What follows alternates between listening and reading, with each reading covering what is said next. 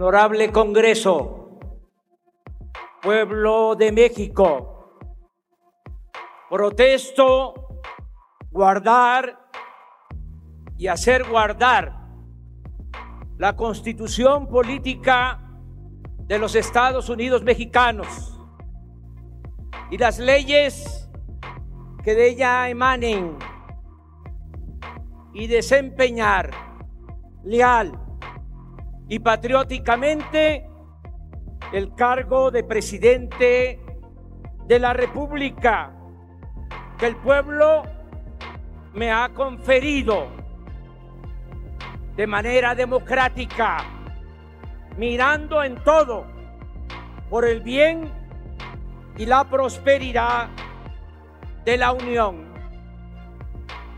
Y si así no lo hiciere, que la nación me lo demande.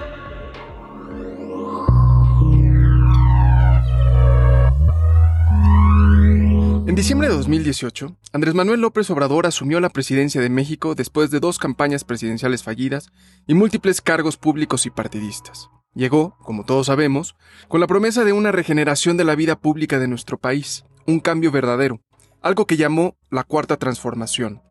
Bien a bien, ha sido difícil comprender en qué consiste esta cuarta transformación.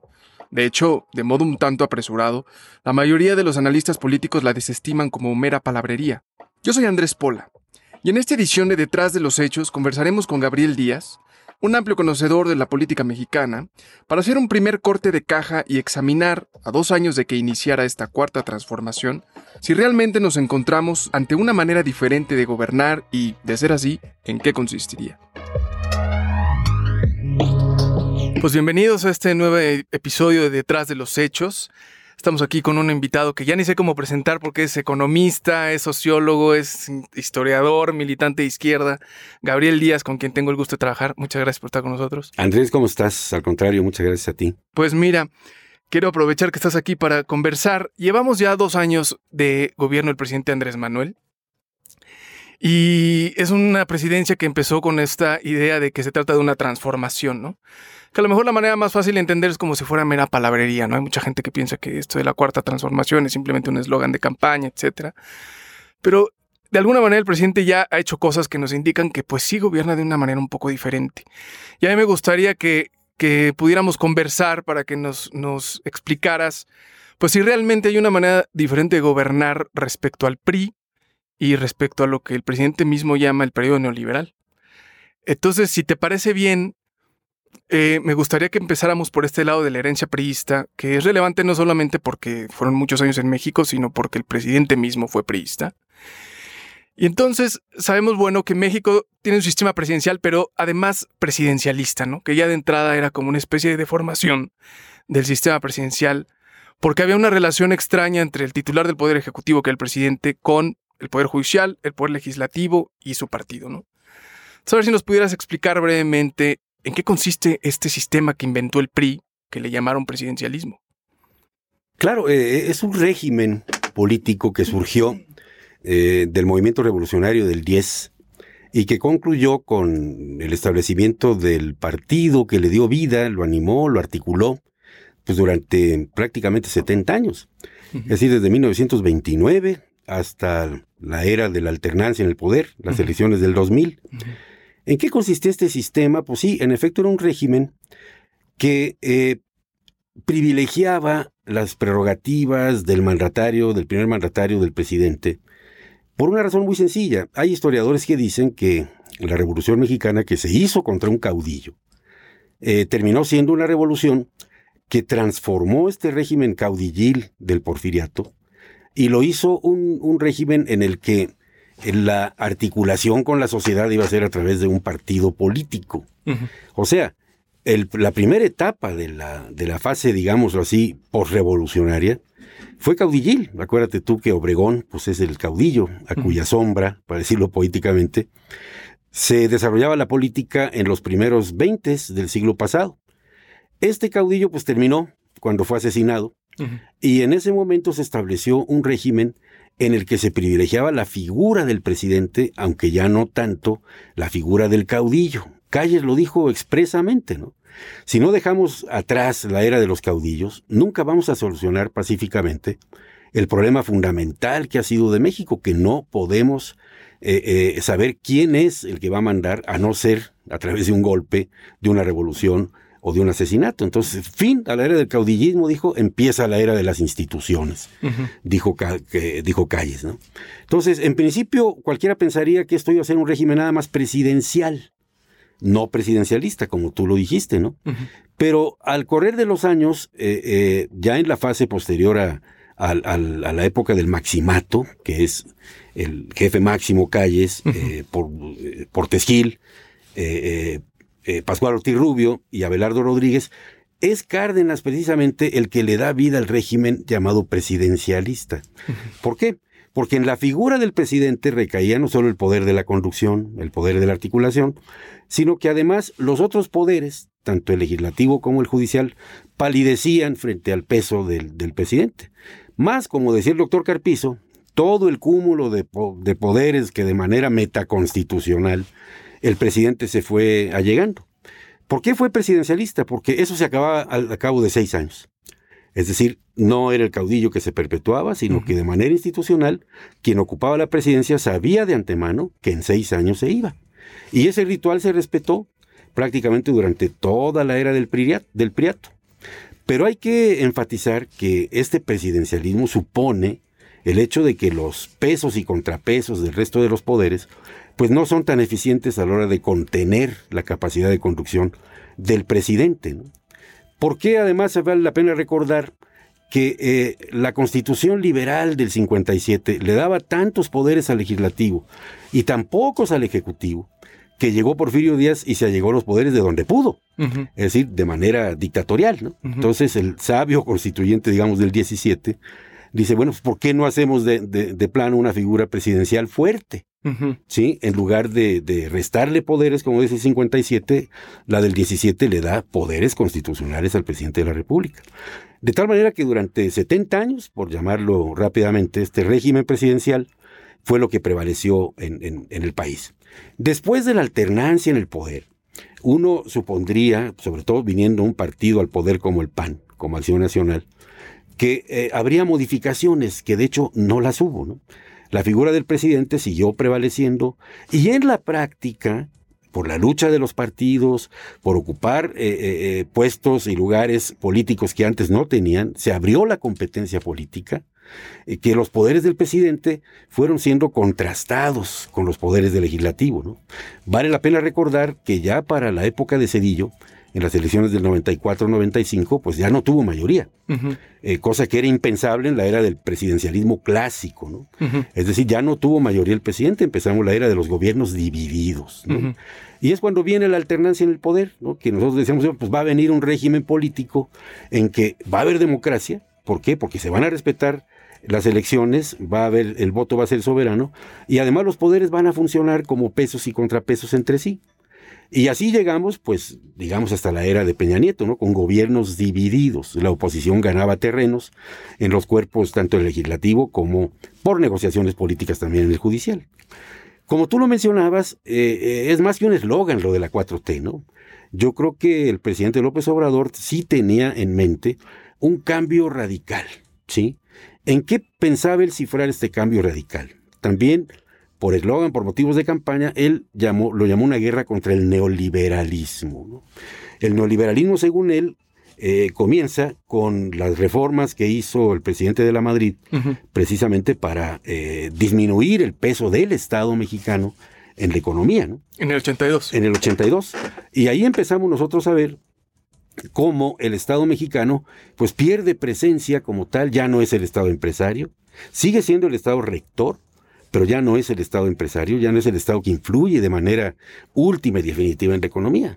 Entonces, eh, esto lo interpreta el presidente López Obrador en su diario como que perdió facultades el Estado y que el Estado mexicano tiene que volver a contar con esa fortaleza.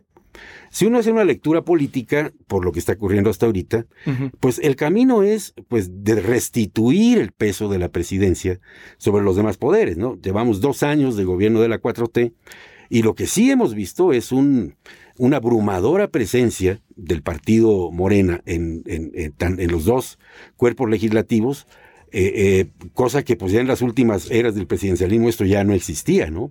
Ya no había gobierno dividido. Entonces todo esto, el control que paulatinamente ha tenido sobre el Poder Judicial, poniendo ministros de la Corte, etcétera, y debilitando otras áreas de la sociedad civil, pues lo que sí vemos es un resurgimiento del presidencialismo. ¿Explicado cómo? en los amplísimos poderes que tiene el presidente de la República. ¿no? Incluso en la época de Echeverría, él llegó a decir que la política económica se hacía en los pinos. En los pinos. Otro tanto podemos decir hoy en día, la política económica ahora se hace en Palacio Nacional por parte del presidente. ¿sí? Entonces lo que sí estamos viendo es un resurgimiento de esto, por eso yo diría que pues no es tanto una transformación, ¿no? Porque una transformación sería rumbo a otros, a encontrar un régimen político donde no hubiera figuras predominantes, en este caso el Ejecutivo, ¿no?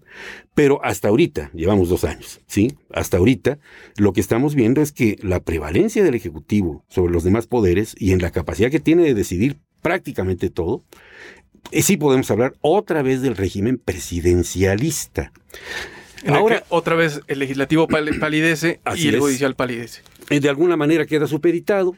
Eh, los otros poderes, entonces no hay balanceos ni, ni, ni, chequeos sobre el Ejecutivo, de manera que podemos decir, ahí sí, sin ningún problema, sin cortapisas, que volvemos a la era del presidencialismo. Eso sí, es un hecho lo que estamos viviendo. Paradójicamente, las políticas económicas que está siguiendo el gobierno actual, pues se parecen más a las de la era neoliberal que el gobierno tanto critica, que a las de un gobierno, digamos, de izquierda o un gobierno socialdemócrata, ¿no? Es decir, el afán eh, por, por no subir los impuestos, el afán por mantener los balances financieros, sobre el déficit financiero, no contraer más deuda, pues son políticas claramente de corte neoliberal. ¿no? Esto que eh, le dio estabilidad a las finanzas, yo creo que eh, es el fin que persigue el gobierno hasta este punto. ¿no? Pero llama la atención porque además la cuarta transformación eh, se supone también que está poblada por personajes de la izquierda mexicana y que es una alternativa de izquierda. Pues no vemos ni siquiera un asomo de políticas, digamos, de corte keynesiano, ¿no? en donde haya eh, eh, disponibilidad para que haya un incentivo, políticas contracíclicas, es decir, todo lo que haría alguien que no es un neoliberal. Y la otra, la promesa de la gran transformación, yo creo que sí, en los hechos la estamos viviendo, porque vivimos en otro régimen político. ¿Cómo explicarlo de manera sencilla? Pues eh, el régimen político son las reglas del juego, ¿no? el rayado de la cancha, ¿no? Hasta qué punto yo tengo perfectamente claro qué es lo que puedo hacer, qué es lo que no puedo hacer. Eh, la ley, fundamental como un paraguas para todos, el Estado de Derecho, ¿sí? Es un régimen, digamos, democrático en que hay certidumbres, ¿no? Eh, cuando este rayado de la cancha está hecho a propósito, como que no haya alguien que en los márgenes se lo oponga al presidente, pues sí hay un cambio de régimen con respecto a lo que estamos, habíamos vivido, digamos, hasta la era reciente de Peña Nieto, ¿no? el, régimen político, ya no son las mismas reglas del juego, ¿no? Es decir, ya no hay, por ejemplo, la eh, comunicación que antes existía entre los poderes, así llamados fácticos, y la presidencia de la República, que eran espacios de negociación, de conversación. Ahora no, es decir, lo que eh, prevalece es, la voluntad del presidente. O sea, sí ha habido un cambio de régimen, diría yo. Entonces, a ver, tú dirías, por ejemplo, hay un, hay un periodo que va del presidente Cárdenas hasta el presidente de la Madrid, en el que el presidencialismo funcionaba muy fuertemente. Luego viene esta como reconfiguración del Estado, en la que decías como que había que echarlo para atrás a partir del presidente de la Madrid y que empezaría el periodo neoliberal. Entonces, si entiendo lo que estás diciendo, es como la manera de gobernar del viejo PRI con un programa del, del periodo neoliberal. Sí, ciertamente. Porque fíjate qué bueno que lo mencionaste. La, lógica del funcionamiento del presidente Cárdenas, sí, el presidente es el que mandaba, pero la articulación hacia la sociedad era el partido. Los famosos sectores, ahí es donde hablábamos tanto del corporativismo, ¿no? Los, las corporaciones, los sindicatos, que eran sujetos políticos fuertes, pero supeditados al poder, al poder del presidente. A través del partido. A través del partido. Entonces era un juego eh, eh, pues que tenía cierto aire, ¿no? De, de, movimientos, etcétera. En cambio, hoy lo que estamos viendo es, eh, no hay sectores, es decir, no hay nadie en la sociedad organizada para no mencionar a la sociedad civil. Ni siquiera la sociedad política está segmentada como en aquellos tiempos en que había pues, los sindicatos, los sectores medios, hasta el sector empresarial de una manera medio corporativizada, ¿no? Y el presidente era una suerte de árbitro. ¿Sí? Mm. Es decir, como decía López Portillo, ¿no? Eh, el poder del presidente no es absoluto. Mm. Él decide quién lo va a suceder, pero no lo hace en la soledad de su despacho, ¿no? Sino que en el momento de tomar esa decisión es objeto de muchísimas consideraciones y de muchísimas presiones, ¿no? Es el fiel de la balanza. Es el fiel de la balanza. Y esta, esta situación de que Juan Lins la llamaba eh, eh, la democracia más autoritaria que conocía o el autoritarismo más democrático, ¿sí? Fue transformándose merced a la apertura que fueron haciendo la reforma política con López Portillo, las reformas electorales, sobre todo las de la generación de los noventas, en que hicieron en, particular un, fenómeno notable, es decir, sacaron las elecciones del ámbito del gobierno y que recayeron en un órgano eh, ciudadano, ¿sí? autónomo. Esa fue la gran noticia de finales de los 90 que le dio, digamos, el golpe mortal al régimen, al régimen viejo del priismo, que antes él tenía todos los controles, ¿no? Entonces se fue abriendo, digamos que el proceso de apertura fue vía el Congreso. Vía el Congreso, sí, y, a querer y no, ¿eh? fue, fue una lucha que hoy, hoy la recordamos como si hubiera sido una cuestión muy tranquila. Pero pues la lucha desde la izquierda, la lucha desde la oposición, tanto la izquierda comunista, socialista, como la derecha, eh, eh, particularmente metida en el PAN, fueron ganando esos terrenos de tal manera que hicieron en un momento dado una cuestión plural, ¿sí? De convivencia de las tendencias dentro de los cuerpos legislativos y de la propia sociedad, ¿no? Y el, presidente, digamos, seguía siendo el árbitro, ¿no? Cuando se ciudadaniza el IFE, eh, cuando cobra autonomía, esa sí es una gran transformación política. Ya las elecciones no son la voluntad estricta del poder político desde la cúpula, sino que ahora ya obedecen a un juego de respeto plural entre órganos de la sociedad que son los partidos que se disputan los cargos políticos, ¿no? Entonces, eso le dio una gran transformación, es lo que Cedillo llamaba que la democracia, que lo único que le faltaba era madurar, pero que ya estaban los pilares puestos para la democracia, es decir, y curiosamente, en la medida en que palidecía el poder del presidente, aumentaba la cuota democrática y la sociedad se hacía más plural y más abierta, ¿no? Eso es lo que ahora estamos viendo que está volviendo a la época anterior, digamos, a Cedillo, anterior a la alternancia en el poder. Porque el Congreso es menos plural de nueva cuenta. Y, hay que decir que esto se hizo democráticamente. Claro. Es decir, las elecciones del 18 eh, hicieron posible que, eh, eh, que, tuviera esta gran presencia el partido en el poder, que tuviera Morena esta representatividad. Fue una cuestión democrática. Es decir, esto lo decidió la sociedad. No fue una imposición, no fue una revolución violenta. No fue un fraude. No, exactamente, sino que fueron con las reglas de la democracia, que ya había avanzado muchísimo desde la alternancia a este momento, que fue posible que, que ocurriera este nuevo cambio de régimen, ¿no? Sí, hasta ahí vamos bien, pero tú y yo sabemos que pues, la democracia eh, no tiene muchos mecanismos de autodefensa, ¿no?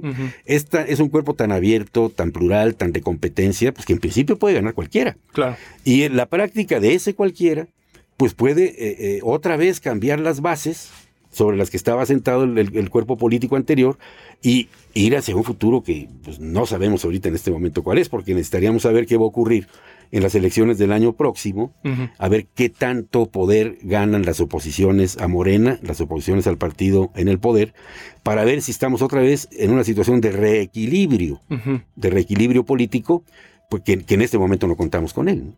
Ahora, en términos de esto que dices, bueno, ok, en el Congreso nuevamente regresamos a un partido mayoritario. Em, el PRI era un partido muy particular y a lo mejor una de sus particularidades es que no tenía ideología, pero funcionaba muy bien, muy disciplinado.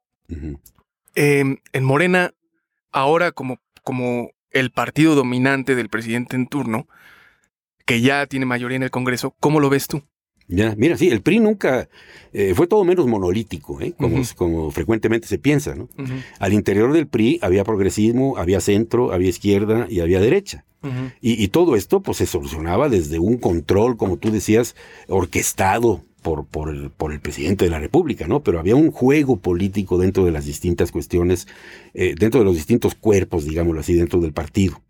Eh, se salvaba además un cierto diálogo, ciertas presiones por parte de las corporaciones, ¿sí? Eh, eso que muchos criticábamos, porque el corporativismo pues, también es una forma de articular mañosamente a las masas, por así decirlo, para que sirvan con su energía política al proyecto en el poder. ¿sí? Esto también lo dejamos atrás en la historia. ¿no? Ahora, eso era lo que le permitía gobernar al presidente con el partido, ¿no? Exactamente. En cambio ahora, eh, lo que sí comparten Morena con el PRI es que, eh, aunque Morena es mucho más movimentista, ¿no? El PRI en sus inicios, pues sabes que sometió a la disciplina de calles, el, PNR cuando nació, a la disciplina que impuso el presidente. Sí fue un movimiento muy amplio, en el PRI cabían todos. En alguna oportunidad, Pedro Ojeda Paullada, que era el presidente del partido, dijo que en ese partido no cabían los empresarios y recibió un tremendo jalón de orejas, ¿no? En el PRI cabía todo. Lo mismo que en Morena, con la diferencia en que Morena no ha, no ha dejado ese carácter de movimiento. Creo que Héctor Aguilar Camín lo puso muy bien, como decir, como el aluvión que llegó acompañando, la fuerza política que llegó acompañando al presidente López Obrador. Y lo estamos viendo, usted, las, ya viste tú, las vicisitudes, nada más para elegir a la, a la directiva, ¿no? Claro. Eh, desde 2019 hasta la fecha, apenas por la vía de las encuestas, por la vía de que lo organizara el INE, pudo ese partido tener una dirigencia cosa que pues te habla muy poco de la homogeneidad o de, o qué te diré, de la disciplina. De la disciplina. sí. Pero entonces tú sí ves una relación también diferente, porque ya el presidente ya no viene a ser el árbitro que resuelve las disputas al interior de su partido. Así es. El peje también, el presidente Andrés Manuel también dijo, pues no. Pues en un momento dado les dijo, a ver, este... Arréglense ustedes. arréglense ustedes, ¿no? y, si no se arreglan, si no llegan a un arreglo conveniente, eh, me voy del partido y no solo eso, sino que me llevo también el título del partido. Eso se los advirtió muy claro. Pero entonces, ¿está gobernando a través de Morena también? ¿O ya, o este fenómeno que veíamos con el PRI ya no lo vemos hoy en día? No, ya no lo vemos. En el PRI había una disciplina, eso sí, muy férrea. ¿Sí? Eh, y, las reglas del juego, aunque no escritas, estaban muy claras, ¿no? Eh, difícilmente hubo alguien que puede decir se la saltó en el tiempo que sí los hubo, ¿no? Está pues, el episodio de Madrazo y, otros tantos, hasta llegar precisamente al gran desafío que hicieron eh, eh, Cuauhtémoc Cárdenas y, Porfirio Muñoz Ledo con la corriente, democrática, ¿no? Que surgió del PRI, pero que definitivamente se transformó en su, en su némesis, ¿no? Entonces, yo creo que, insisto, el, el asunto sigue siendo un gran movimiento político a favor de la 4T. Lo que ya no está uno tan seguro si es a favor exactamente del presidente porque los afanes de los distintos protagonismos, y lo vimos recientemente, ¿no? Muñoz Leo denunciando claramente que si la opción de Marcelo ganaba, iban a ganar los conservadores. Entonces, nos dejaron ver claramente que al interior del movimiento hay radicales, hay moderados, y hay eh, eh, puros, moderados puros y, y, otros un poquito más radicales. ¿no? Entonces, eso lo vimos claramente, ¿no? Una lucha de proyectos dentro del movimiento, que no era posible, eh, si, si existía en el PRI, finalmente se alineaba. Se alineaban al presidente. Se alineaban al presidente. Y en este momento yo creo que el presidente está confiando en la fuerza todavía del movimiento, que no hace necesario la disciplina. Porque él sabe además que su voz va a ser la última que resuene en, al, interior del, partido de Morena, ¿no? Lo que pasa es que mm, flaco favor le hace un movimiento tan laxo, ¿no? Que no tiene una idea clara de, plantearse el poder y cómo llegar a él, sino más bien ahorita lo que hay, como la hubo en las épocas del PRI, ¿no? Hay lucha de facciones. Hay lucha de facciones en un momento tan delicado como que estamos en el umbral de renovar el Congreso y varias gubernaturas el año que entra, ¿no? Y, esta fragmentación al interior de Morena le ha impedido al presidente también supeditar esta otra parte que era el Congreso, que es lo que hacía el presidencialismo priista? No, no, porque fíjate, las muestras que hemos tenido hasta ahorita es que los diputados morenistas y los senadores morenistas están cumpliendo, ahí sí con disciplina partidista, mm. todos los lineamientos que marca el presidente. Es decir, todas las iniciativas de ley, si lo queremos ver ahí, y lo acabamos de ver con, con la aprobación de la, la, ley de egresos, ¿no? Es decir, no hubo ni discusión. Es decir, con la otra de los fideicomisos, pues sí hubo un par de diputados morenistas y otros par de sus aliados que no estuvieron tan de acuerdo. Ahí sí se vio una fisura.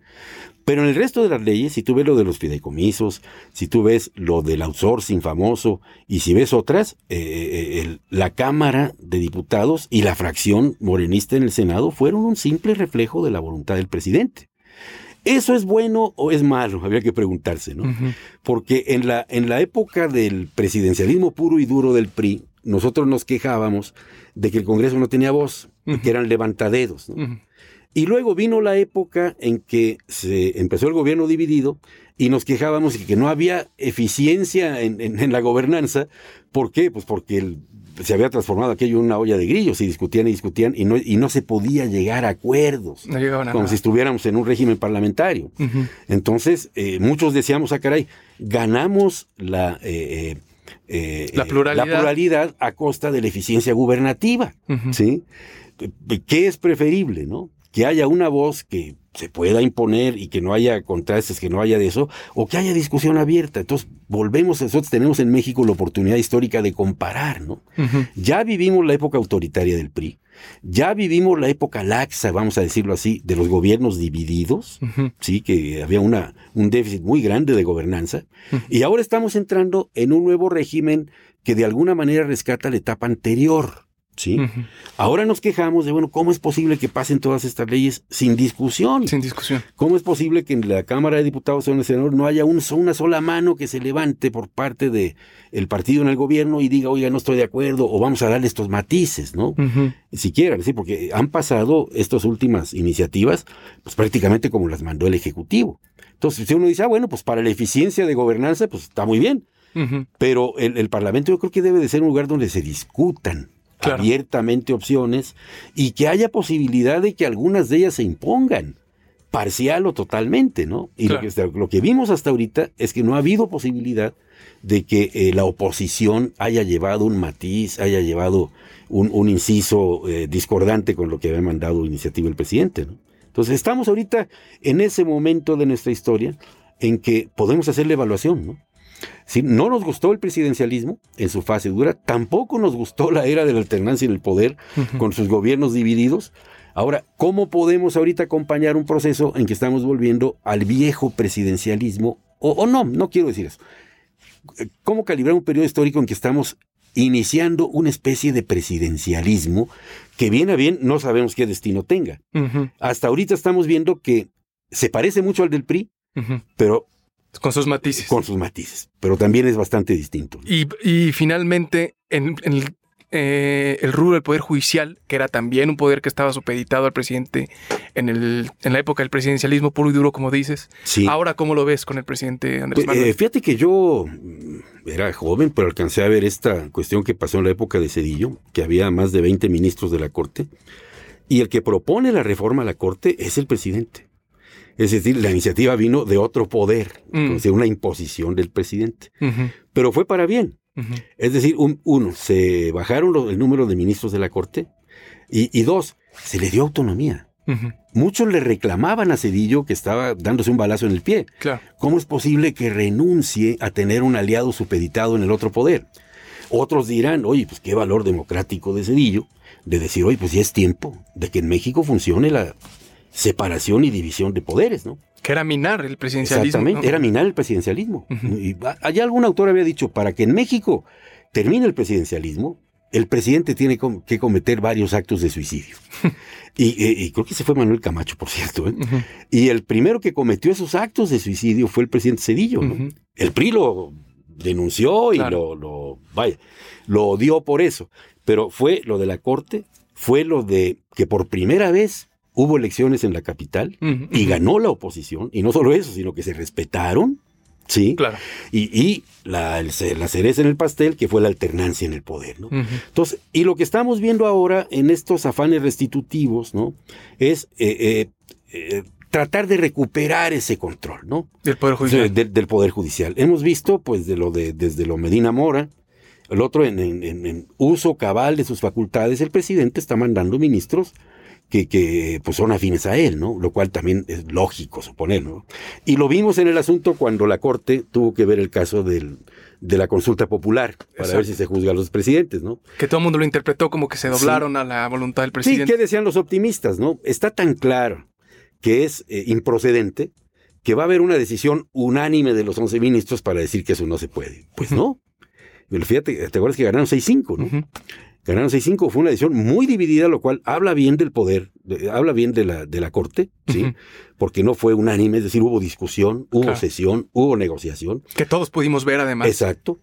pero que finalmente se impusieron, digamos, los, los afines, por así decirlo, a lo que el presidente quería, ¿no? Incluido el, el ministro presidente de la Corte. Entonces, en cuanto al judicial, eh, hay muchos que dicen que aguas, ¿no? Porque si ese poder que había ganado autonomía iba a ser el heraldo del cambio hacia una democracia más plena, pues ahorita estamos viendo señales bastante ominosas y vienen dos ministros todavía después eh, que, que tienen que ser repuestos de que perdamos ese importantísimo contrapeso que había garantizado, digamos, de la época de Cedillo para acá, pues un destino más de juego entre los poderes, por llamarlo así, ¿no?